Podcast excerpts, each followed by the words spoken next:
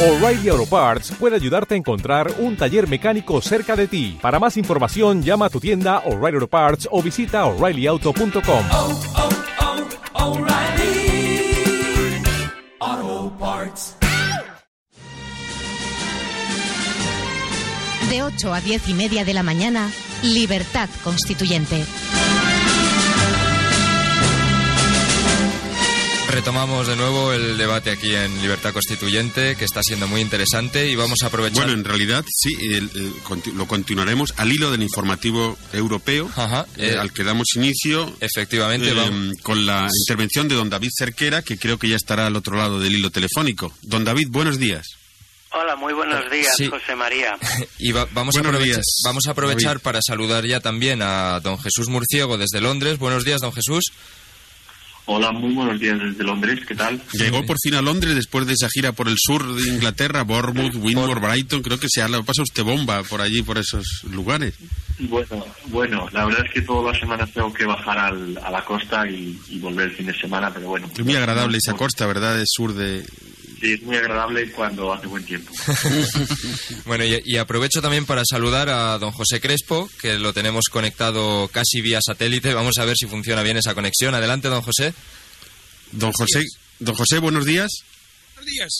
Hola, bueno, le, le- le escuchamos quizá un poco entrecortado, pero le oímos muy bien. Tenía, tenía voz de náufrago, parecía que estaba atravesando, atravesando el canal de la Mancha, una cosa así. Estoy en los Alpes ahora, Ah, bueno, buenos días. Entonces, cerrado entre... tenemos esa conexión europea abierta ya con los tres intervinientes desde Londres, desde Suiza y, como dice, hoy no desde Múnich, sino desde los Alpes, don José Crespo. Y bueno, pues no sé si cada, algún... vez, cada vez que interviene el señor Crespo, sube nuestra audiencia. ¿Qué tiene de particular? Ahora lo veremos. Algo tendrá, don Antonio, Sí, algo tendrá. duda ninguna. Eh, eh, ¿Cómo empezamos, eh, don Pues- David? Eh, háganos, plantéenos usted las cuestiones eh, euro- europeas tocantes a España que se han producido durante esta semana. Sí, adelante, David. Sí, yo creo que debemos empezar eh, cediéndole la palabra a nuestro amigo Alpino, porque ayer eh, dio una ex- exclusiva que merece ser detallada y a continuación, tanto yo como mm, nuestro amigo en Londres, eh, Jesús. Jesús Murciego, eh, aportaremos datos de la prensa francesa y de la, pres- eh, de la prensa anglosajona que apoyan un poco la, la exclusiva de, de don José. Bueno, pues... eh, Adelante. Adelante, don José Crespo, si quiere Bueno, hacer... si no hay interrupciones por parte de la tecnología, que nos tiene... Vamos, vamos, le escuchamos bien, adelante. Su voz llega Bueno, pura y pues nada. cristalina como agua de las montañas. Sí, lo que sé, me, me escucho con cierto eco yo, un poco incómodo esto, pero bueno, Bueno, a ver. No se preocupe. vamos a atacar el tema, ¿no? Bueno, pues ya hablamos ayer con Carlos Angulo, ¿no? Con don Carlos, ¿no? Sí. el tema este de la de la exclusiva en el sentido de que eh, hay técnicos en el Bundesbank ¿no? que están tomando control de las cuentas de España ¿no? cuentas de España eh, privadas y cuentas de España públicas entonces esta era la gran noticia la noticia que desarrollamos ayer en, exclusiva para eh, Libertad Constituyente ¿Quién dio esa noticia, don José? ¿Dónde la ha tomado usted? Eh, tengo fuentes ¿no? tengo fuentes que no puedo O sea, revelar que no es una noticia publi- publicada, sino una No, no, no, información es obtenida.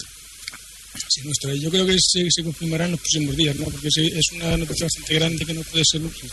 Pero es raro o sea, que en España, durante mucho más tiempo. en España, eh, nadie, ningún medio de comunicación se ha hecho eco de nuestra noticia. Nadie. Y siendo una noticia muy espectacular. Exacto. Sí, bueno, Sí, ya hemos dado antes noticias similares y que en unos días se han visto confirmadas en los medios de comunicación de España. O sea que no es la primera vez que pasa esto. ¿no? Sí, bueno, eh, Recuérdenos, recuérdenos, don José, a los oyentes, a, a todos los oyentes de Radio Libertad Constituyente, recuérdenos esa noticia exactamente, esa exclusiva. Eh, ¿Cuál es? con detalle. Sí, sí, con, con detalle lo que estaba contando ahora mismo, ¿no? Y es que las cada céntimo, por decirlo así, de euro, ¿no? Pues que ahora mismo se mueve en España pasa primero por el control del Bundesbank, ¿no? Entonces, en el Bundesbank, según lo que me informa mi fuente, en el Bundesbank se ha abierto un departamento especial para España, ¿ok? Y en ese departamento pues hay unos técnicos dedicados a controlar todos los flujos financieros que se mueven de España a través del Banco Central Español en dirección hacia el Banco Central Europeo, que actuaría como un y como una secretaría que a su vez eh, dedicaría esos, esa financieros, ese control de los eh, Se oye muy Hable, mal. sí, don José, sí. Se oye muy Hable- mal. Procure hablar despacio y, y alto. y alto, acercándose a Sí, su... es que es que con, con el eco me interfiero Claro. me interfiero a mí mismo con lo cual Sí, no tengo la retroalimentación necesaria para para continuar pero No, bueno pero ahora se oye mejor. ¿vale? Ahora se oye mucho si- entonces lo que quería eh, co- lo que estaba diciéndoles es que mm, el control de las cuentas mm, privadas y las cuentas públicas de España actualmente está pasando por el Bundesbank ¿no? Sí, por una especie de departamento de los horrores, ¿no? por una especie de departamento sí, contable. Entonces aquí se efectúa todo, todas las transacciones, todos los créditos privados y los créditos, y los créditos públicos que en estos momentos se dirigen hacia España pasan antes por el Bundesbank. ¿Cómo funciona esto? Pues hay un mecanismo ya existente que se llama el Target 2. Es una cuestión técnica que quizás es un poco eh, eh, prolijo explicar aquí, pero sucintamente el Target 2 de lo que se encarga es de eh, controlar el- los préstamos, los eh, créditos entre bancos centrales europeos, ¿no? A través del Banco Central Europeo, o sea, entre bancos de Alemania, de España, de Italia, etcétera. Ahora, este Target 2 se ha ampliado a un Target 3 y lo que está haciendo, en vez de eh, regular esos flujos financieros entre bancos centrales, está sirviendo para que Alemania, a través del Bundesbank, tome control de los bancos centrales de los países en crisis. Es decir, de los países del sur de Europa y especialmente ahora mismo España e Italia. Esta es la noticia sucinta que, daba, que damos ayer, ¿no? ¿Tiene algo Entonces, que- claro, las implicaciones políticas de este control financiero de facto sobre España yo creo que son evidentes, ¿no? Claro. Para los invitados. Creo que, pues, por ejemplo, eh, el señor Mariano Rajoy ahora mismo eh, no quiere dar programa alguno ni quiere dar nombres de candidatos a eh, ministros porque obviamente esta es una decisión que depende de los alemanes. Claro, no, por eso yo creo que sería más eficaz si en el despacho de Rajoy, donde reciba a los banqueros, hubiera una escucha no clandestina, sino que estuvieran, eh, como esta radio, escuchando el, el Deutsche Bank. Sí, sí, retransmitir. Ah, Ah, No, el Deutsche Bank no, eh, perdón, el, El Banco Bundesbank. Central Europeo, sí. El Bundesbank. El Bundesbank. Sí, sí, sí, retransmitir Los, los consejos de ministros directamente. Ahí, ahí está, claro. Un despacho del Buba al lado de él, Sí. Claro, en Moncloa, un despacho del Buba en Moncloa. por ejemplo. Don. David, ¿qué tiene usted que decir a esta información de, de don José Crespo? Quería comentaros un artículo aparecido en Le Monde eh, poco después de la reunión de Estrasburgo entre la canciller alemana Angela Merkel y el presidente Monsieur Sarkozy, que se titula eh, El miedo a una Europa alemana hace resurgir eh, la desconfianza entre los dirigentes franceses.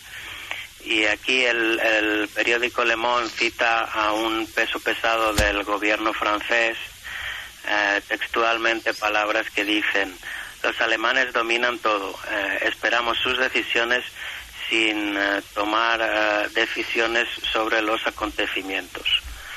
Entonces, esta, esta fuente, Le Monde, nos revela que mm, la- el poder alemán no solo alcanza a los países del sur, sino que también el gobierno francés está viendo totalmente paralizado y está a la espera de las órdenes de lo que diga eh, Al- Alemania. Y esto va un poco en el sentido de confirmar la, noticia de, de Pepe que nos habla de que Rajoy pues está indeciso, está esperando a ver qué dicen desde Alemania y parece que su primera comunicación sobre su gobierno pues sentó muy mal allí en Alemania y, por eso está bastante callado en estos momentos.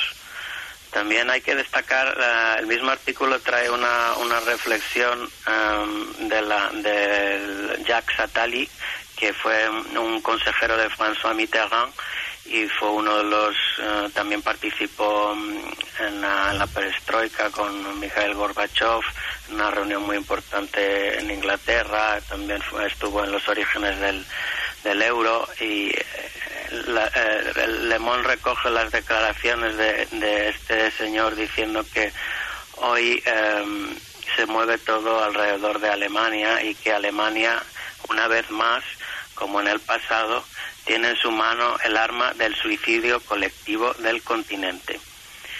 Y para destacar otras eh, declaraciones también, por ejemplo, um, una declaración interesante de Jean-Louis Bourlanger, el presidente de la Fundación du, du Centre, que dice que mm, sobre la zona euro, que para él eh, la zona euro puede mori- morir por autarquía, que sería si saliéramos del euro, la puede morir por asfixia si seguimos el rigor propuesto por Alemania y que la tercera vía para él es la reforma con solidaridad y pragmatismo. Eh, yo creo que este artículo es bastante revelador de la, mm, de, mm, de la desconfianza en las élites francesas sobre el, el modelo que se está siguiendo ahora mismo para salir de la crisis. ¿Y en Londres, don Jesús? ¿Murciego? Pues sí, aquí, aquí en Londres eh, se confirman los, los peores temores de que la dominación de, Alemania es un hecho ya, la dominación económica de la economía continental. Aquí están, se alegran de, no haber entrado porque lo veían venir y, bueno, eh, también quería destacar que el- eh, hay un artículo en el Telegraph en el que el Ministerio de Asuntos Exteriores eh, de- del Reino Unido está previniendo a los ciudadanos británicos residentes en el sur de Europa de la gran posibilidad de que el euro se colapse en el corto plazo y por lo tanto el Tesoro está creando planes de contingencia para en el caso de que eh, ciudadanos británicos se queden sin posibilidad de, sacar dinero, de, funcionar normalmente y toda la red diplomática británica está avisada de que la posibilidad puede pasar ya. O sea, de que puede ser inminente. Sí, sí, la verdad es que muchos eh, expertos eh, vaticinan para el año 2012 un año caótico donde todo es posible. Cualquier cosa que suceda es esperable. Pero sí, continúe, don Jesús. Sí, eh, aquí, aquí también eh, están destacando mucho eh, eh, la, la reciente elección del Partido Popular, que no ha hecho nada, no ha hecho nada, como que el tiempo fuera, fuera le sobrara, y se comentan rumores de que España puede ser intervenida por, el, por la Unión Europea o por el Fondo Monetario Internacional en, en el corto plazo. Sí, a corto, a corto plazo, eh, don, don Jesús. Em, eh, tenía, eh, eh, con respecto a esta noticia última, perdone, perdóneme, don Jesús, continúe usted, que es que he perdido la idea que iba, iba a desarrollar. Sí, eh, yo lo que quería destacar también es un artículo esta semana en la prensa americana, en, el, en Bloomberg, que es muy gracioso, que decía que cuando eh, Merkel negó la posibilidad de, emitir eurobonos, decían que Alemania había comprado un billete en primera clase en el Titanic. Pues sí, tono jocoso, la verdad. Sí, la idea era que, desde luego, para el líder de, para el líder, vamos, para el jefe de partido, se llamar líderes a los jefes de partido, los burócratas de partido es una ridiculez, son jefes. Para el jefe del partido No hay un solo líder eh, hoy en el mundo. Eh, la consigna, desde luego, no se rige por la consigna del artículo tan interesante de Lorenzo Alonso que hemos leído eh, hoy, que es el tiempo es oro, ¿no? Don Lorenzo, parece que para don Mariano Rajoy el tiempo no es oro, ¿no? Está, yo creo que está, está condicionado, por, como están diciendo estos tres corresponsales, por lo que está ocurriendo allí. Él está esperando, me imagino, no, yo tampoco, estos son especulaciones. Pero vamos, a mí lo que me, lo que me, lo que me interesa saber de lo que están comentando los corresponsales es aquí en España estamos leyendo y oyendo de las posibles eh, soluciones. Yo creo que no se va a colapsar el euro, porque no le interesa a Alemania ni a, ni a ningún país de esos, sino dónde van a vender sus Audis. ¿Y dónde van a vender los Mercedes? ¿Y dónde van a vender las lavadoras y los frigoríficos eh, hechos en Alemania? En una, en una zona caótica, si precisamente más de, más de la mitad de las exportaciones de Alemania son en, están en Europa, no fuera de Europa. Están dentro de la Unión Europea. Así que no, yo creo que a ellos no les interesa romper la baraja. Así que harán alguna. Pero también se le acaba el mercado de exportación. Claro, si aquí claro. España y la Italia van muy mal, ¿cómo Claro. le van a comprar los productos? En cambio, puede haber, igual que tú especulas, hay otra especulación diciendo no, saliéndose del euro, se devalúa la moneda, se adquiere capacidad de producción y ya se puede comprar a Alemania. Por tanto, no está nada claro que No, Alemania, no, no. de- a la industria alemana, lo que más le convenga es la defensa a ultranza del euro en todos los países. Eh, hay muchísimos sectores industriales alemanes que están interesados en que algunos países salgan del euro. Puede, puede, puede ser, puede ser. Ah, yo no, también. sí, ¿Cómo lo ven nuestros corresponsales? Eh, no sé si tengo yo... el- Sí, sí, sí, José, don José Crespo. Bueno, lo que, lo que decía Antonio García Trevijano, eh, creo que van a salir, o sea, creo que es correcto, ¿no? Eh, porque ahora mismo, claro, las cifras lo que nos dicen es que Alemania está financiando las importaciones vía déficit propio de países como España, ¿no? En concreto, son 400.000 millones de euros que lleva financiado a Alemania en los últimos seis meses a los países del sur de Europa para que les para que le compren sus propios productos. Claro, esto, esto es no es mantenible Eso no es infinito. a corto plazo, ¿no? A corto plazo tampoco, ¿no? No es, no es infinito porque en un momento determinado Alemania necesita, como dice Antonio García Trevijano, que estos países cre- eh, crezcan, que tengan pues una serie de políticas eh, política monetaria que hagan que bueno que tiren por su cuenta y puedan importar sin necesidad de que de que el déficit de Alemania se ponga en función de sus importaciones. Claro, claro. Entonces, claro, ahí está el problema. Pero bueno, a- también hay un motivo político, ¿no? de que Ale- a Alemania le interesa por motivos históricos que la Unión Europea funcione, Claro. Claro. motivos de Por- política externa. ¿no? Ahí tiene el Interland que buscaba Hitler. Claro. Sí, sí.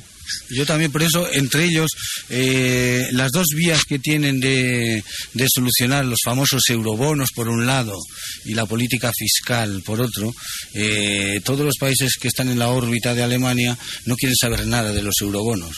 A pesar de que en la comisión han hecho estudios sobre diversas formas de hacerlo. No el, el famoso bono ese que llaman azul y rojo, que querían lanzar la comisión, es decir, azul, es decir, que la, la Unión Monetaria sería capaz hasta el 60%, lo que dicen, de lanzar bonos o, o garantizados, y la parte roja, es decir, por encima del 60%, que cada país lo haga, digamos, libremente y bajo su responsabilidad y riesgo. Bueno, yo- Entonces, eso por un lado. Y por otro, lo de la, la, la política fiscal unitaria es lo que quieren un poco copiando, copiando de, de Estados Unidos. Es decir, tener un Estado aquí fuerte. Como no hay ningún Estado federal. Pero eso tiene más sentido. Exacto. Entonces, lo- es lo que quieren. Pero lo que quieren ellos, la política fiscal, es para controlar a los del sur. Para decirnos, es decir, utilizarnos a los, a, los países periféricos como si el Estado dándoles órdenes a las comunidades autónomas. Tú tienes que gastar hasta aquí, hasta aquí, hasta aquí. Y tienes que hacer esto, esto y esto. Bueno, no- nos quedan cuatro minutos de programa, lo Bueno, digo por gracias. abreviar Bueno, las Sí, intervenciones. aunque tengo que decir que gracias a doña Carmen Lobelle, que nos estará escuchando, la directora de esta antena, tenemos un poquito más de tiempo. Nos ha dicho Ah. que si vemos, sí, como es tan interesante el debate internacional, Ah, que ya bien, sigue... No, pues yo sí. quiero decir, para animar a- al señor Crespo, a, a José Crespo, que las eh, estadísticas que yo busco continuamente y con afán de, de nuestra radio para ver la evolución, eh, los oyentes han subido los dos últimos viernes.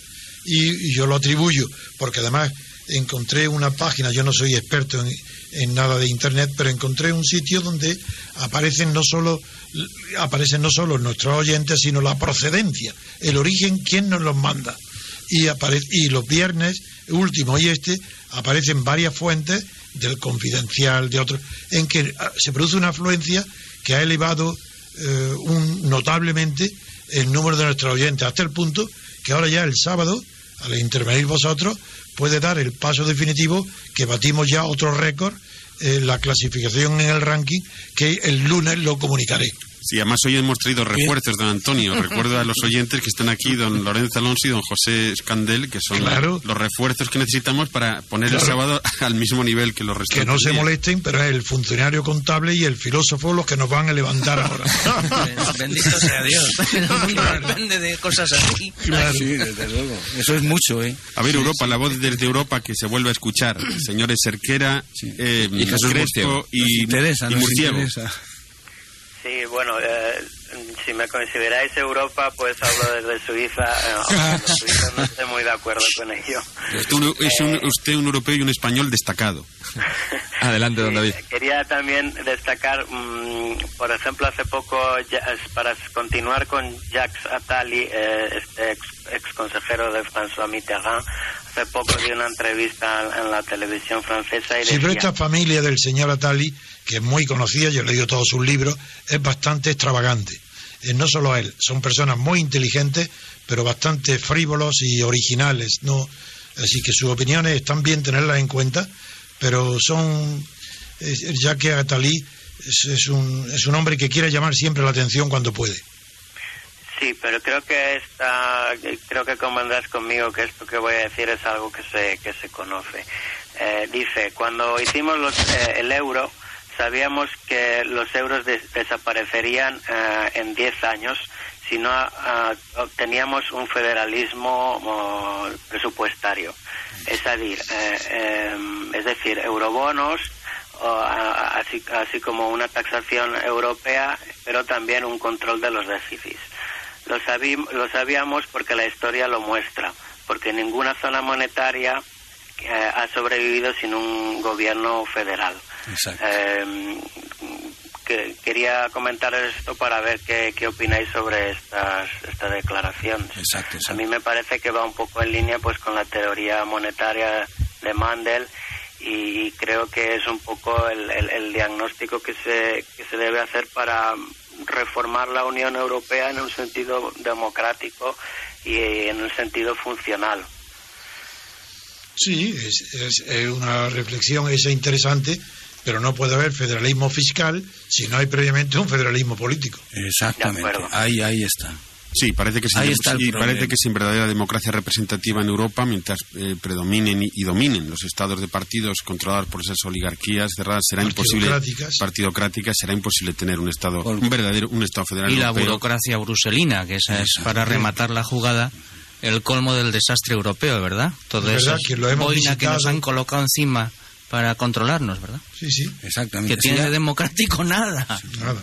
Si ya lo- esto que estáis comentando, que comenta David Cerquera, ya hace tiempo que el economista este americano Paul Krugman, que no es nada sospechoso de El premio Nobel. el premio Nobel, ya dijo que lo de, lo de Europa o se o hacían cuanto antes intentaban imitar a Estados Unidos o se venía abajo. No, ya, lo, lo que se- ya lo venían pro- pronosticando incluso en tiempos antes de morirse el, el famoso economista de Chicago, eh, ¿cómo se llamaba? este? Friedman. Friedman. Friedman también también dio eh, plazo fijo a- a- al desvanecimiento de la, de la unión monetaria si no se hacían precisamente estos políticas fiscales y políticas monetarias eh, centralizadas como hace Estados Unidos Comunes. Sí, creo, Exactamente. creo que quería en. Estado- en Estados Unidos ha, ha habido problemas y gordos en muchos estados, como ha sido el caso del estado de California.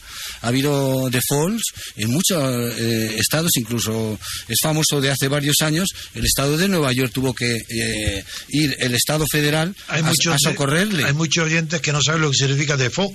Default, default es simplemente falta, es quiebra.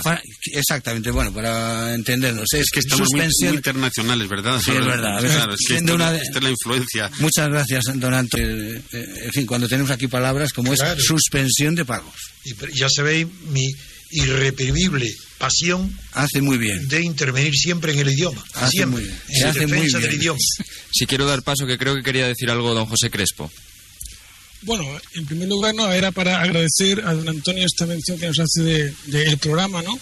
Pero yo creo que el mérito es de, de libertad constituyente, de, de que no hay censura de ningún tipo, de que hay un de que hay una voluntad contra este régimen polito- politocrático y esto se refleja pues en las noticias que damos, sim- simplemente, vaya.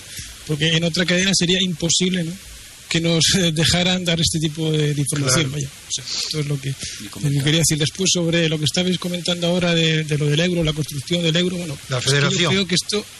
Sí, sí, dígame. La federación.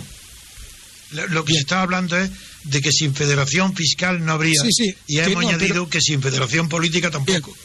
Exacto. Yo iba más atrás, ¿no? De La, la constitución del propio euro, ¿no? Como, Ah. como área monetaria, ¿no? Sí, sí. Bueno, esto ya, ya se sabía desde el principio y yo creo, creo que usted, Antonio, eh, usted eh, dio unas unas conferencias sobre esto, ¿no? Sí, la que no era que no era un área monetaria óptima, que la política monetaria que querían imponer iba a fracasar porque ya se sabe desde Mandel, ¿no? Sí. Que el área del euro pues no es, un- no es un área monetaria óptima donde, bueno, como en Estados Unidos, ¿no? que es el ejemplo que estabas poniendo. Entonces, claro, ¿cómo se hizo esto de esta manera?